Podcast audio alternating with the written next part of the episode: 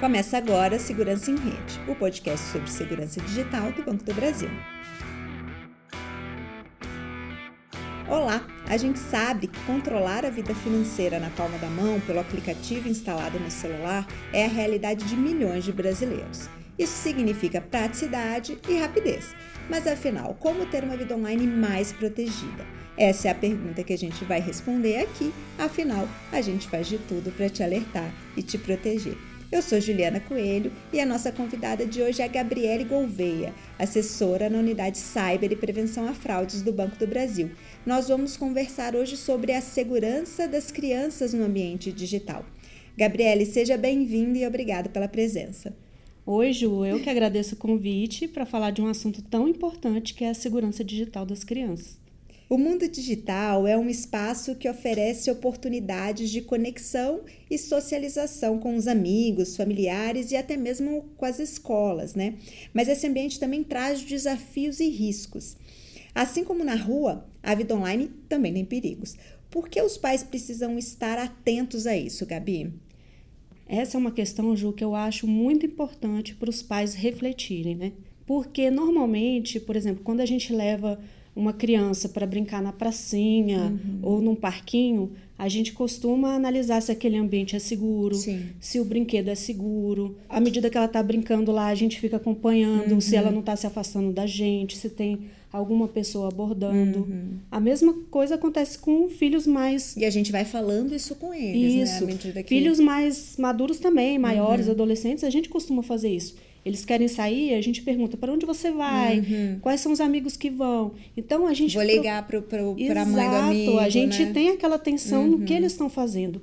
Então se a gente faz isso é, no nosso dia a dia, a gente precisa fazer isso também no mundo digital, né? Porque o mundo mudou muito, né? Uhum. Na minha época não tinha computador, não é. tinha telefone celular, não tinha tablet. Mas hoje as crianças elas já nascem inseridas nesse ambiente digital, né? Então a gente também tem que acompanhar esse avanço. Hoje as crianças elas estão até mais habituadas a brincar com, com aparelhos uhum. eletrônicos muitas vezes do que com essas brincadeiras antigas na é. rua, né? A gente precisa ensinar que a rua tem perigo, mas na vida online também tem perigo. E a gente precisa agir nesse ambiente digital da mesma forma que a gente age no ambiente presencial, né? Assim como a gente, né, nós adultos, nossos filhos também estão expostos ali a, a algum tipo de situação perigosa, né? Por exemplo, um link malicioso, uhum. é, também questões de bullying, download de malware ou mesmo uma tentativa de roubar algum dado importante, né? Então a gente precisa aproveitar a internet, né? Porque tá aí, é uma realidade. Não tem como fugir. Né? Exatamente, né? mas a gente precisa também ter segurança e confiança nesse ambiente. E isso a gente precisa passar para as crianças, né?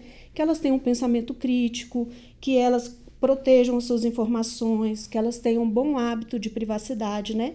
E isso só com diálogo a gente vai conseguir. É verdade, Gabi. Muitos pais podem se sentir inseguros para começar essa conversa ou essa mediação, né? Às vezes porque se sentem de outra época, né? Como você disse, lá na nossa época não tinha todos esses, esses recursos, né? Então a gente fica achando até que tem pouco conhecimento para conversar com eles. Como é que a gente começa essa conversa? Exatamente, Ju. Às vezes parece difícil, né? Mas a gente tem que tentar abrir esse diálogo com os nossos filhos, né? Deixar esse caminho aberto, livre, uhum. para que eles se sintam à vontade para falar com a gente quando eles identificarem alguma situação que, que não seja legal, né? Então, eu costumo dizer que o primeiro passo é a gente observar o que os nossos filhos estão fazendo, né? Observar qual é o comportamento dele na internet, de repente você puxa uma conversa, quem não uhum. quer nada, né? vendo onde que você navega, que rede uhum. social você gosta, é, quais os vídeos que ele gosta de assistir, uhum. quais os games que ele brinca. E aí na conversa você vai percebendo quem onde, são os amigos, quem são os amigos né? onde ela navega, uhum. como é que funciona ali as brincadeiras.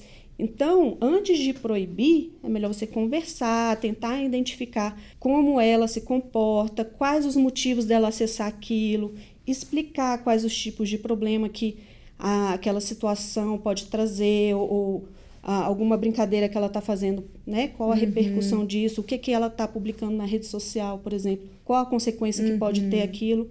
Então, porque nem tudo que tem na internet, nem todo mundo que está ali é o que parece ser, né? Eu é acho verdade. que essa é uma dica de ouro para você passar para as crianças, né? Elas ficarem alerta que nem tudo que está ali é verdade, né? É, é, interessante isso que você falou sobre entender que nem tudo é o que parece ser, né? Porque isso pode influenciar diretamente em como a criança entende a sua privacidade, né?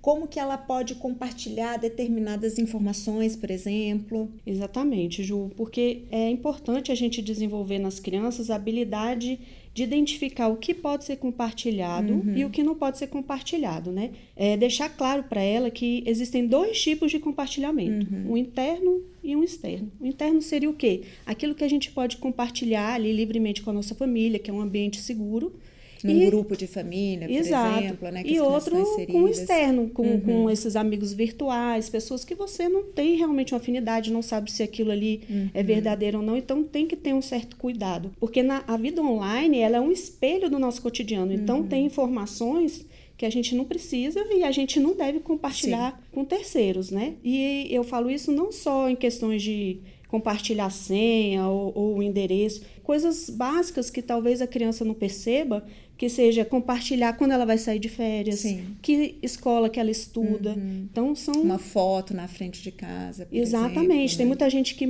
é, posta lá foto, fala minha casa ou é, meu lar e ainda marca a localização. É. Então isso aí são pequenos detalhes e é uma maldade que, acabam, que a criança que a criança não, não tem, tem, né? Uhum. Exatamente.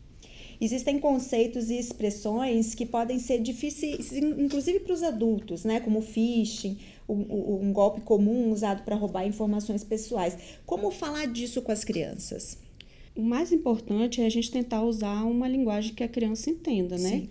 E então, é, o ideal é você colocar situações reais, você uhum. colocar exemplos, mostrar que aquela situação, o que, que pode causar aquele tipo de coisa, para que ela consiga entender o que acontece ali, né? Explicar como os golpes acontecem, como os golpistas podem tentar enganar, é, por exemplo, fazendo clicar num, num link ou numa caixa, né, para roubar dados, é, ou mesmo informações, igual a gente falou, compartilhadas uhum. ali nas redes sociais, pode se tornar um perigo, né? Então, normalmente a gente ensina as crianças para não aceitar nada de estranhos, Sim. né? A mesma coisa a gente tem que ensinar no mundo digital por exemplo, mensagens de ganhar ou conseguir algo grátis que parece bom demais uhum. para ser verdade, né? A gente tem que evitar, tem que desconfiar, porque normalmente não é verdade. A gente fala muito aqui no, no, no, podcast sobre essas mensagens com senso de urgência, né? Ou com alguma curiosidade, ou com algum ganho muito fácil. Se é difícil para os adultos resistirem. Imagina as crianças. Né? né? Imagina para as crianças. Gabi, ao mesmo tempo que a gente ensina, a gente aprende muito com eles também, né? Já teve alguma situação que você foi surpreendida pelos seus filhos, que foram eles que te alertaram para uma situação de risco na internet? Ju, é muito interessante como a gente ensina e ao mesmo tempo a gente uhum. aprende, né, com os nossos filhos. Tem uma situação, não que eles tenham me alertado de um risco, mas eu acho interessante contar que é que foi ao contrário. Uhum. Eles me acalmarem Sim. diante de uma situação, né?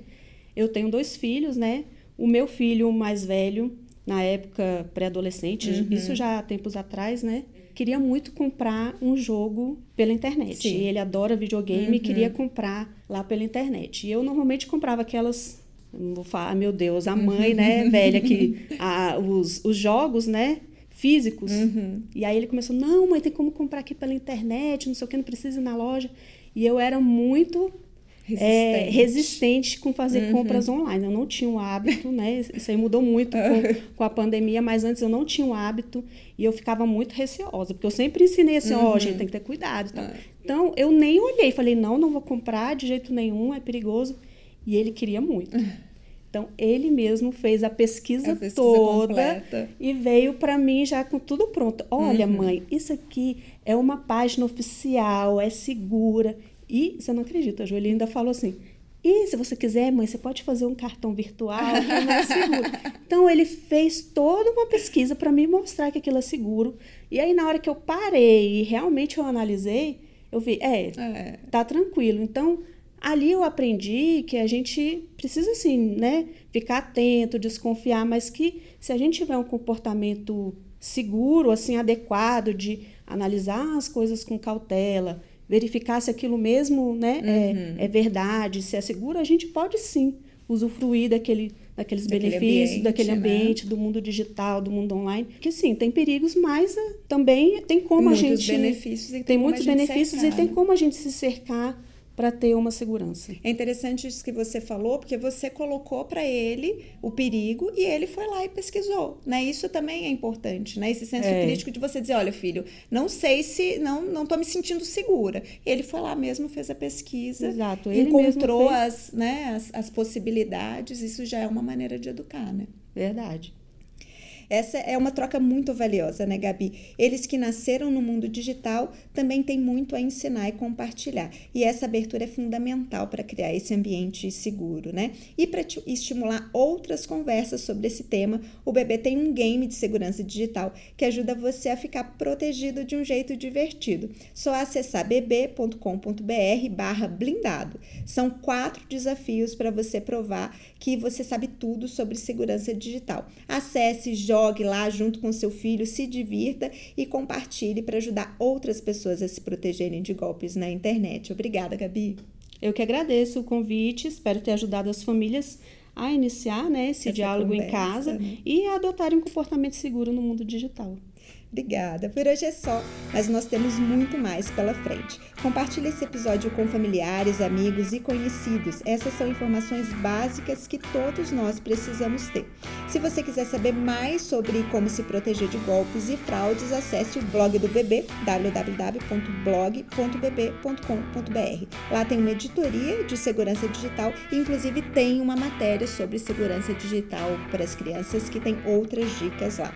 Os golpes mudam todo dia, a melhor forma de prevenção é se manter informado. Muito obrigada pela audiência e até a próxima.